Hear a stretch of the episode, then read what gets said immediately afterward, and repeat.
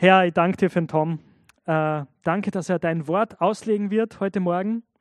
Und ich bete, dass du, so wie wir dein Wort in den Händen halten, unser Leben in deine Hand nimmst, damit wir verändert werden, damit wir Jesus besser kennenlernen und damit dein Name verherrlicht wird. Segne den Tom und segne uns. Amen. Guten Morgen. Es ist sehr schön, jetzt äh, hier zu sein und gemeinsam mit euch Gottes Wort aufzuschlagen. Ich möchte gleich zu Beginn äh, heute hier unseren Predigtext vorlesen. Der steht in der Apostelgeschichte im Kapitel 8 in den Versen 26 bis 40. Apostelgeschichte, Kapitel 8, die Verse 26 bis 40. Und ich werde von hier vorne aus der Basisbibel vorlesen. Lade euch aber herzlich ein, eure eigenen Bibeln auch aufzumachen und mitzuschauen. Da heißt es. Philippus dagegen erhielt vom Engel des Herrn den Auftrag.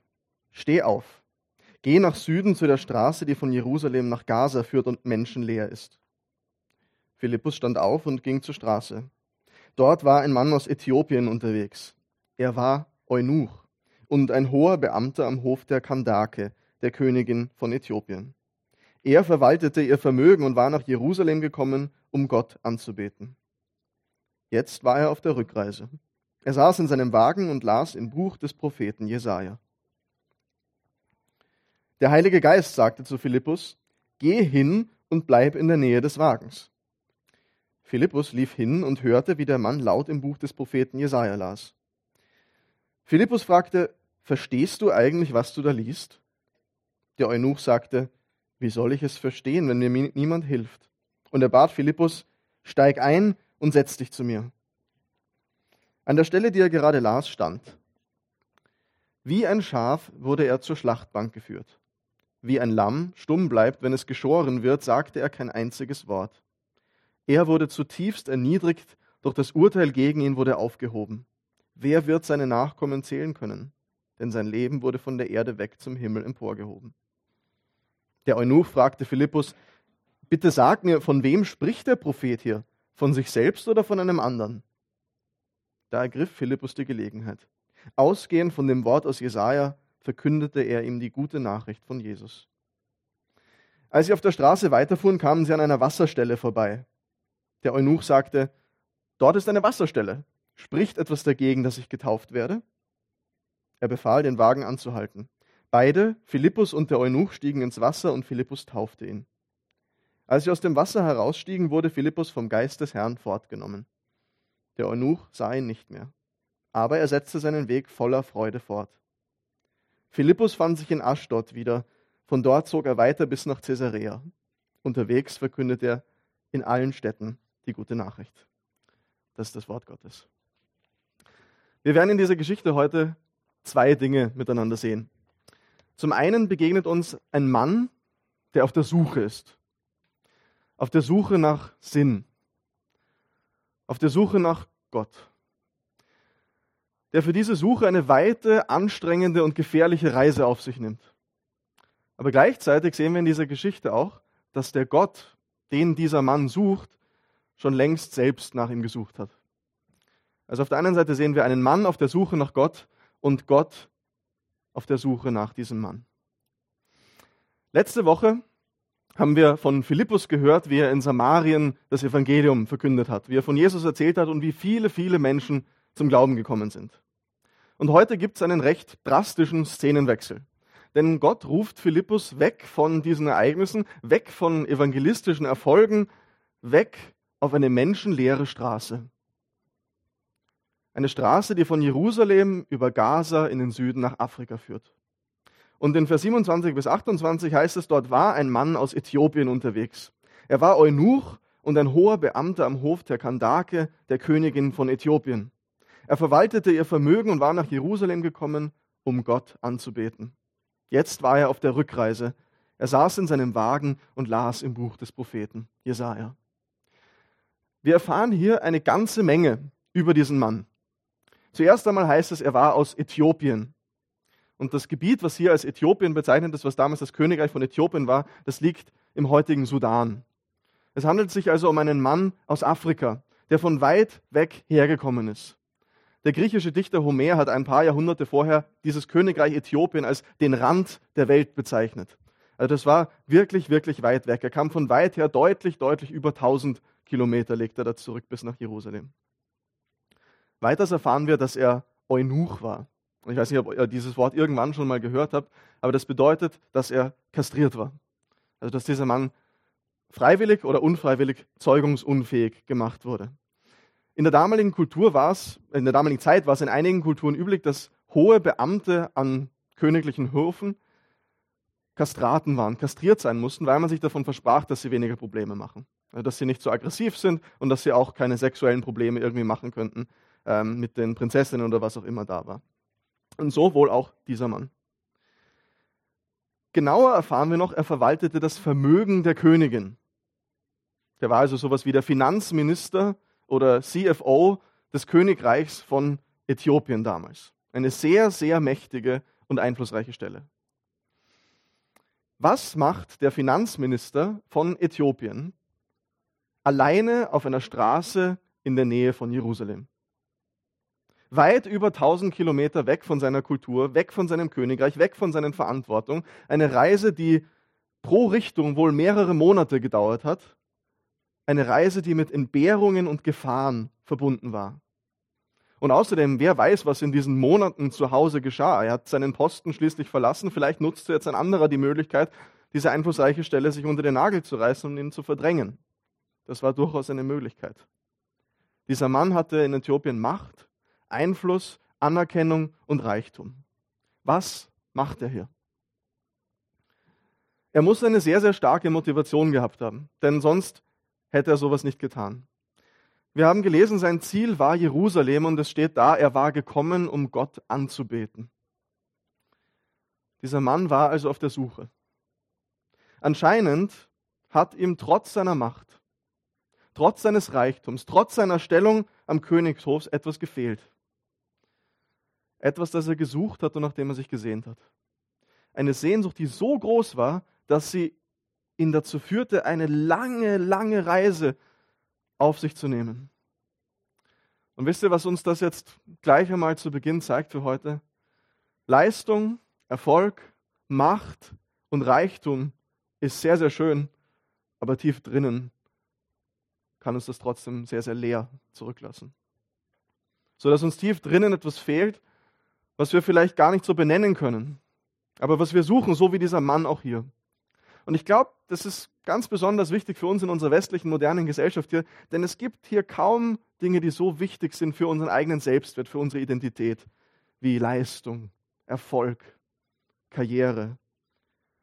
Und ob wir uns das eingestehen oder nicht, ganz, ganz viele von uns definieren sich darüber, gell, was wir beruflich machen, was wir erreichen, welche Auszeichnungen wir bekommen haben, was andere von uns denken, wie sie zu uns aufschauen. Ich habe mir letztens endlich ein LinkedIn-Profil eingerichtet. Ähm, ich habe mir gedacht, so, hilft nichts, endlich endgültig erwachsen. Ich brauche jetzt ein LinkedIn-Profil. Ähm, und was man da alles angeben kann. Welche Preise hast du gewonnen? Welche Auszeichnungen hast du bekommen? Welchen Notendurchschnitt hattest du auf deiner Matura, in deinem Studium, in deinen Abschlüssen? Welche Stipendien hast du bekommen? Und, und, und. Kannst du alles in dein Profil hineinschreiben. Und bitte, was ist denn das anderes, als dass wir uns gegenüber einander über unsere Leistung definieren? Dass wir unseren Selbstwert, unsere Identität auf dem aufbauen, was wir leisten und erreichen. Und das kann sich richtig gut anfühlen, wenn man da so ganz viel vorzuweisen hat auf dieser Liste. Da kann man dann ganz lang runterscrollen und immer noch weiter und es geht immer noch weiter und denkst du, boah, ja, okay. Aber es weist auch letztendlich auf eine ziemlich tiefe Lehre in uns zurück, die wir mit dieser Bestätigung füllen müssen. Und auf der anderen Seite kann das auch ziemlich erdrückend und ernüchternd sein, oder? Das macht Druck, wenn man mit diesen Erwartungen nicht mithalten kann.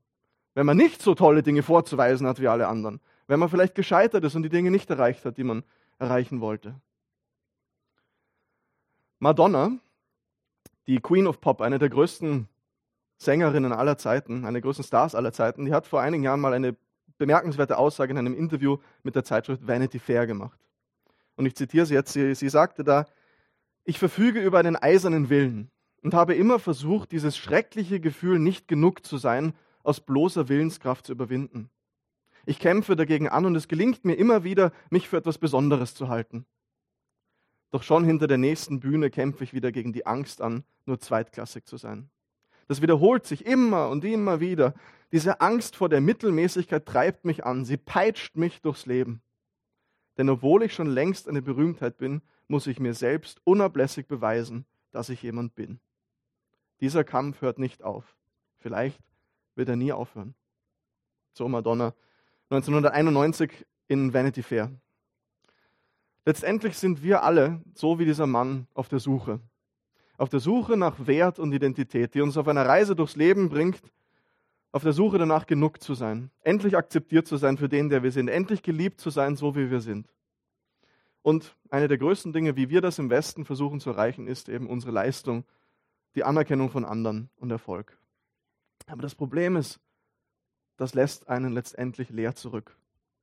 Tief drinnen, so wie bei Madonna und so wie bei diesem äthiopischen Mann hier, der sich ausgehend von dieser Lehre weit weg von zu Hause auf den Weg gemacht hat nach Jerusalem, um Gott anzubeten. Wahrscheinlich, ziemlich sicher in der Hoffnung, dass er vielleicht dort endlich das findet, was er sucht. Aber als er nach Jerusalem gekommen ist, am Ende dieser langen Reise, durfte er höchstwahrscheinlich den Tempel in Jerusalem nicht einmal betreten. Denn das mosaische Gesetz sagt in Deuteronomium 23,2 im fünften Buch Mose folgendes. Kein Eunuch, kein Kastrat darf in die Gemeinde des Herrn kommen. Am Ende dieser langen und beschwerlichen Reise wird ihm also höchstwahrscheinlich der Zutritt in den Tempel verwehrt worden sein. Kein Einlass, er darf nicht rein. Und so macht er sich wieder auf den Rückweg. Aber wir sehen, dass diese Sehnsucht nach Gott ihn trotzdem nicht losgelassen hat. Denn was sehen wir auf dem Rückweg? Sitzt er da und liest aus dem Buch des Propheten Jesaja. Und das ist recht ungewöhnlich, denn solche Schriftrollen, solche Bücher, das sind nicht gebundene Bücher, wie wir es heute haben, sondern Schriftrollen, waren damals unfassbar teuer, weil es ja mit der Hand abgeschrieben wurde. Und es war sehr, sehr ungewöhnlich, dass Leute solche Rollen privat besitzen. Und das zeigt einerseits, dass dieser Mann wirklich, wirklich reich war und andererseits, dass er wirklich, wirklich auf der Suche war. Warum sitzt er jetzt da und liest genau im Buch des Propheten Jesaja. Auch das ist kein Zufall. Denn in keinem Buch des Alten Testaments wurde Menschen wie diesem Mann hier mehr Hoffnung zugesprochen als bei Jesaja. Die Stelle, die er gerade liest, von der wir hier eine, einige Verse zitiert finden, die er gerade liest, als Philippus kommt, die stammt aus dem Kapitel 53, Jesaja Kapitel 53. Und dieser Abschnitt ist Teil der sogenannten Gottesknechtlieder, so nennt man das in der biblischen Forschung die Gottesknechtlieder. Und in diesen Liedern schreibt Jesaja über die Zeit, in der Gott durch seinen Knecht, seinen Diener, endlich die Rettung für alle Welt bringen wird. Da gibt es viele, viele Gedichte, wo dargestellt wird, wie dieser Knecht endlich das Heil für alle Welt bringen wird. Und wir können uns sicher sein, dass dieser Mann den Kontext dieser Stellen auch gelesen hat, von dem, was jetzt hier gerade zitiert ist. Und nur kurze Zeit später steht in Jesaja 56, Vers 3 folgendes. Da sagt Gott durch Jesaja: Der Fremde, der sich dem Herrn angeschlossen hat, soll nicht sagen müssen, der Herr schließt mich aus seinem Volk aus. Der Kastrierte, der keine Kinder zeugen kann, soll nicht sagen müssen, ich bin ja nur ein verdorrter Baum. Denn so spricht der Herr. Es gibt Kastrierte, die meinen Sabbat immer einhalten. Sie haben sich entschieden, meinen Willen zu tun und halten sich treu an meine Gebote. Ihnen setze ich innerhalb der Tempelmauern ein Denkmal mit ihrem Namen das ist mehr wert als Söhne und Töchter. So sorge ich dafür, dass ihr Name für immer bleibt und niemals vergessen wird. Jesaja 56, ein paar heute Seiten nach dieser Stelle, die hier zitiert ist. Das heißt, Gott verspricht Kastrierten, Eunuchen, wie diesem Mann, Menschen wie diesem Mann hier, dass sie nicht mehr ausgeschlossen werden müssen aus dem Reich, aus dem Volk Gottes, wenn das Heil für diese Welt kommt, wenn die Rettung für diese Welt kommt, sondern sie sollen Zugang zum Tempel bekommen. Gott wird ihnen ein Denkmal innerhalb der Tempelmauern, dort wo sie nicht hin durften, in der Gegenwart Gottes setzen, das mehr wert ist als Söhne und Töchter. So sorge ich dafür, dass ihr Name für immer bleibt und niemals vergessen wird. Und das wird diesen Mann extrem getroffen haben. Denn in der damaligen Kultur gab es eigentlich nichts Wichtigeres für die persönliche Ehre, für das, was man hinterlässt, als Nachkommen und Kinder. Und ob er das freiwillig gemacht hat oder ob es ihm angetan wurde, genau das konnte dieser Mann nicht haben. Es gab viele Leute, die haben das absichtlich gemacht, um eben eine Machtposition zu bekommen, weil das halt notwendig war. Aber es gab auch Leute, die, denen das angetan wurde. Sklaven. Genau das, Nachkommen, einen Namen, der bleibt, konnte dieser Mann nicht haben. Und er hatte dafür Macht, Erfolg und Reichtum, aber letztendlich hat ihn das nicht tief drinnen zufriedenstellen können. Aber Gott verspricht ihm jetzt hier einen Namen, eine Zugehörigkeit zum Volk Gottes. Und wir müssen uns das vorstellen, kurz vorher ist dieser Mann tausend Kilometer gereist, monatelang unterwegs gewesen und endlich in Jerusalem gewesen. Und als er dort ankam, wurde ihm genau das verwehrt. Er durfte nicht hineinkommen. Er durfte nicht hinein, er hatte keinen Platz. Also kein Wunder, dass er jetzt hier bei Jesaja liest. Kein Wunder, dass er jetzt diese Stellen liest und diese Kapitel ganz besonders, wo ihm eben in der Zeit, wo Gott das Heil für alle Welt bringen wird, genau das, wonach er sich sehnt, zugesprochen wird. Und in diesen Abschnitten, in diesen Gottesknechtliedern von Jesaja, das Zentrum, das um das sich alles dreht, das ist eben dieses Kapitel 53, das er hier gerade liest. Und dort in diesem Kapitel erklärt Gott durch Jesaja, wie diese Rettung der Welt, wie diese Rettung für alle Menschen durch den Knecht, durch den Diener Gottes kommen wird. Aber was da steht, ist ein bisschen paradox. Gell, was, was lesen wir hier? Was liest er da laut vor, was Philippus hört, als er vorbeikommt. Da steht, wie ein Schaf wurde er, also der Knecht Gottes, zur Schlachtbank geführt. Wie ein Lamm stumm bleibt, wenn es geschoren wird, sagte er kein einziges Wort. Er wurde zutiefst erniedrigt, doch das Urteil gegen ihn wurde aufgehoben. Wer wird seine Nachkommen zählen können? Denn sein Leben wurde von der Erde weg zum Himmel emporgenommen. Mit Sicherheit hat er das gelesen und hatte viele Fragen. Wer ist dieser Knecht? Wann kommt all das, was jetzt prophezeit ist? Wann bekomme ich endlich Zugang? Wann darf ich endlich dabei sein? Wie kann das sein, dass dieser Knecht durch seinen Tod diese Rettung bringen wird? Was bedeutet das alles? Und genau in dem Moment, während er so da sitzt und das liest und darüber grübelt, kommt just in dem Moment Philippus neben seinem Wagen hergelaufen und sagt, sag, verstehst du eigentlich, was du da liest? Und der Mann sagt, nein. Wer ist das? Sag mir, von wem spricht der Prophet hier? Ist es er selbst oder ist es ein anderer? Und das heißt, Philippus ergriff die Gelegenheit, ausgehend von dem Wort, das Jesaja verkündete, ihm die gute Nachricht von Jesus. An dieser Stelle möchte ich diese Geschichte nochmal aus einem anderen Blickwinkel aufrollen, die wir gerade gelesen haben. Wir haben gesehen, dass es um einen Mann geht, der Gott sucht, weil er die Leere in seinem Herzen nicht anders zu stillen vermag. Gleichzeitig, und das sehen wir aber jetzt, geht es in dieser Geschichte vor allem darum, dass Gott, der Gott, den dieser Mann sucht, diesen Mann schon seit ganz, ganz langem selbst gesucht hat. Denn ganz am Ende von Vers 35 heißt es, Philippus verkündete dem Mann die gute Nachricht von Jesus. Das Evangelium. Evangelium heißt die gute Nachricht. Und es ist so wichtig für uns alle, dass wir das so tief verstehen, dass es im Herz des christlichen Glaubens um genau das geht eine gute Nachricht, nicht einen guten Ratschlag. Was meine ich damit? In fast allen Religionen dieser Welt geht es darum, dass ein Prophet oder ein Religionsgründer auftritt und sagt, hier, ich zeige euch den Weg zu Gott. Ich zeige euch, was ihr tun müsst, um zu Gott zu kommen, mit Gott versöhnt zu werden, ewiges Leben zu finden, um Rettung zu erlangen.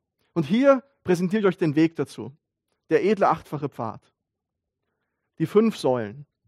Hier ist, was ihr tun müsst. Es sind gute Ratschläge, die gegeben werden, Hilfestellungen.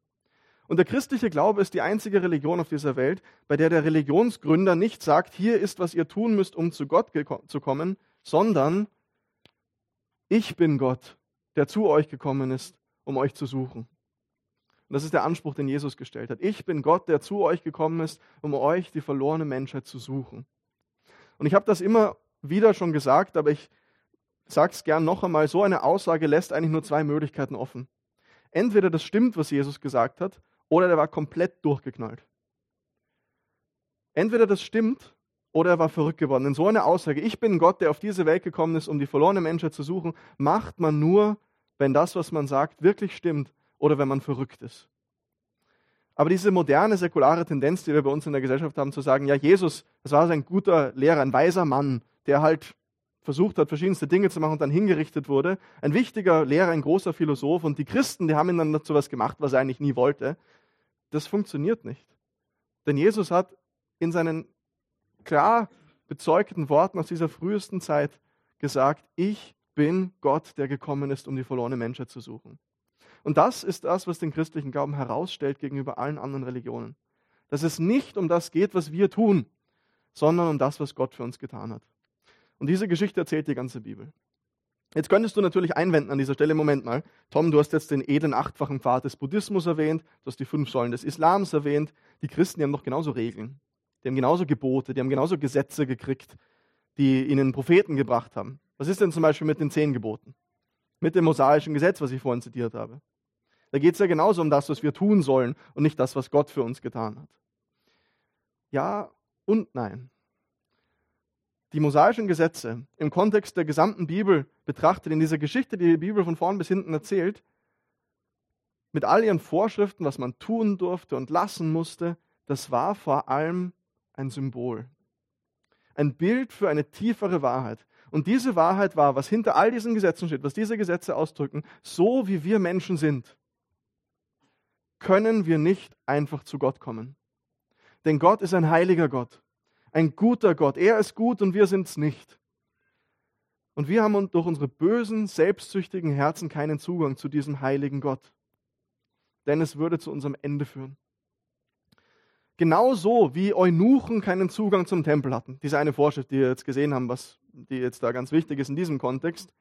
Genauso wie Eunuchen Kastrierte keinen Zugang zum Tempel haben, im mosaischen Gesetz gibt es ganz, ganz viele Regeln, die regeln, was zu tun ist, wer kommen darf, was heilig ist, was ausgesondert werden muss, was nicht berührt werden darf und alles und so weiter.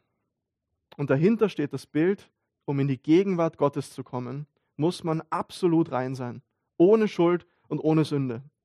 Aber das Problem, das jedem auffällt, wenn man diese Bücher, diese Gesetze liest, das trifft auf keinen von uns zu. Und deshalb führt das mosaische Gesetz ein System ein. Ein stellvertretendes Opfersystem. Ein stellvertretendes Opfer kann einem Mensch durch seinen Tod Vergebung der Sünden und Versöhnung mit Gott bringen, ihn reinwaschen, weil alle Sünden auf das Opfertier geladen werden. Und dieses stellvertretend stirbt und so kann man in die Gegenwart Gottes kommen. Aber liest man dann die gesamte Bibel, liest man diese gesamte Geschichte, dann merkt man, selbst dieses Opfersystem war wieder nur ein Symbol ein Bild für etwas Tieferes, denn diese Tieropfer, so heißt es im Hebräerbrief, hatten nie die Macht gehabt, Sünden wegzunehmen. Sie deuteten nur auf den Höhepunkt der Geschichte hin, wenn der Knecht Gottes, der hier in Jesaja 53, dem Text, den der Eunuch hier gerade liest, dieses Opfer stellvertretend bringen wird. Denn in Jesaja 53, und ich lese jetzt einige Verse aus Jesaja 53 vor, weil es einfach so ein gewaltiges Kapitel ist, steht folgendes. Wer hätte für möglich gehalten, dass der Herr an einem solchen Menschen seine Macht zeigt. Er wurde von den Leuten verachtet und gemieden.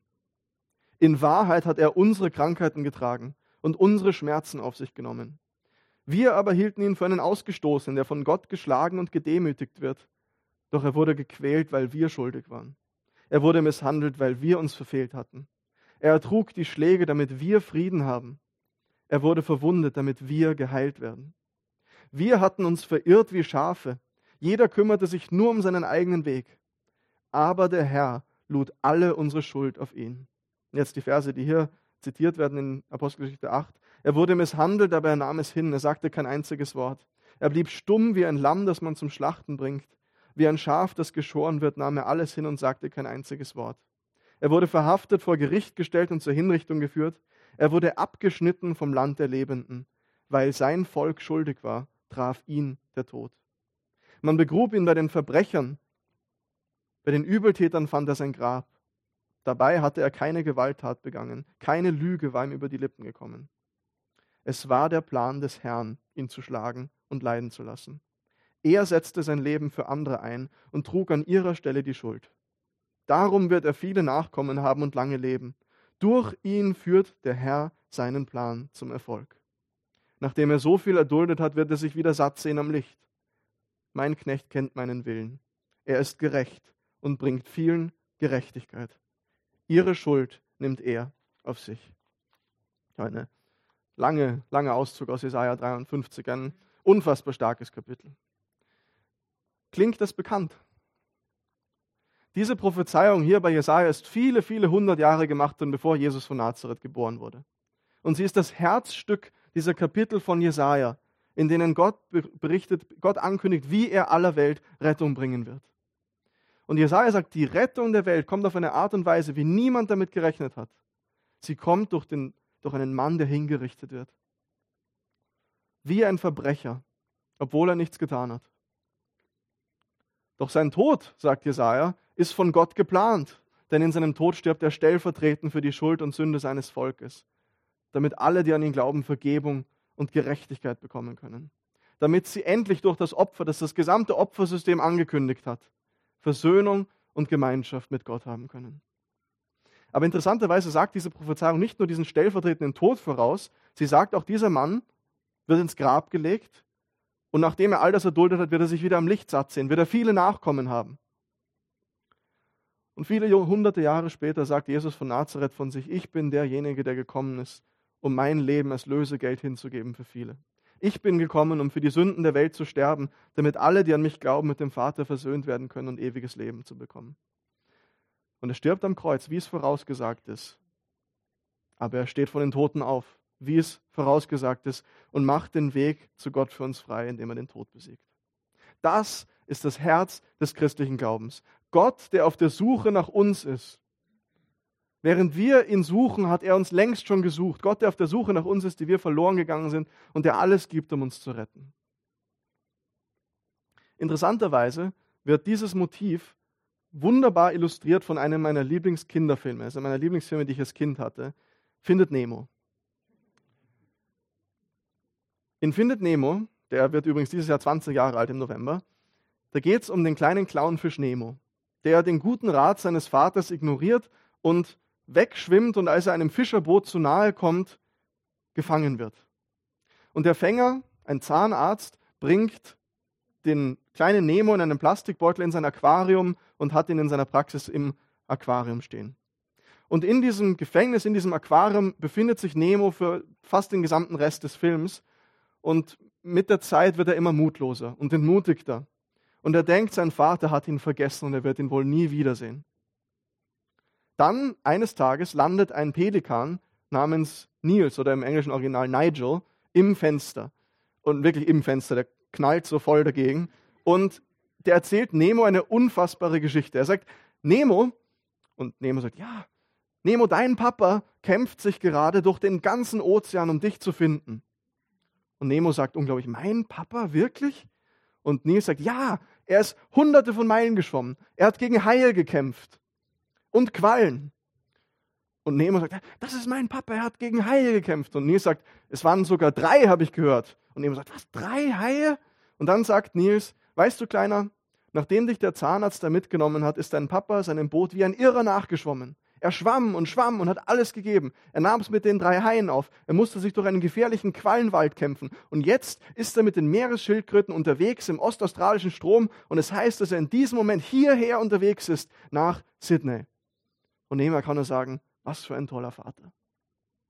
Ganz ähnlich ist es mit Gott und dir auch. Seitdem du seinen Rat ignoriert hast, weggelaufen bist und gefangen wurdest, ist Gott auf der Suche nach dir. Und er war bereit, alles zu geben. Er hat es mit den Mächten der Finsternis aufgenommen, hat sein Leben geopfert und den Tod besiegt, damit er dich findet. Und wir sehen das in dieser Geschichte hier in Apostelgeschichte 8 auch so wunderbar. Denn wer sucht hier wen? Klar, dieser Mann sucht Gott, wir haben es gesehen, er nimmt diese weite Reise auf sich. Aber wenn wir uns diese Geschichte anschauen, dann ist es Gott, der Philippus dorthin schickt, der ihn wegnimmt von dort und sagt, Philippus, geh dahin. Und als Philippus dann da ist, genau zur richtigen Zeit, mitten im Nirgendwo, weil dieser Mann halt dort ist, den Gott sucht, heißt es dann sogar, dass der Heilige Geist ihm sagt, geh und bleib da in der Nähe dieses Wagens, halt dich dort auf, such diesen Mann. Und zufällig sorgt Gott dafür, dass dieser Mann gerade Jesaja 53 liest. Was wir hier in dieser Geschichte sehen, ist, dass Gott diesen Mann sucht. Und für alle hier, die an Jesus glauben, bist du dir bewusst, dass der Grund, warum du heute hier bist, warum du Christ bist, warum du an Jesus glaubst, ist, weil Gott dich gesucht hat. Weil Gott dich gesucht hat. Weil er aktiv dir nachgegangen ist und alles gegeben hat, um dich zu finden. Egal, ob das, du zum Glauben gekommen bist durch ein plötzliches Ereignis, egal, ob du zum Glauben gekommen bist durch einen langen Prozess mit vielen Fragen, egal, ob du zum Glauben gekommen bist in einer christlichen Familie, wie auch immer es passiert ist, das war Gott, der nach dir gesucht hat. Das war kein Zufall, weil er dich liebt und weil er dich haben will bei ihm und weil du ohne ihn verloren bist. Jetzt hier in diesem Leben, aber erst recht nach deinem Leben auf dieser Welt. Vielleicht sitzt du aber auch hier heute und würdest dich nicht als Glauben bezeichnen.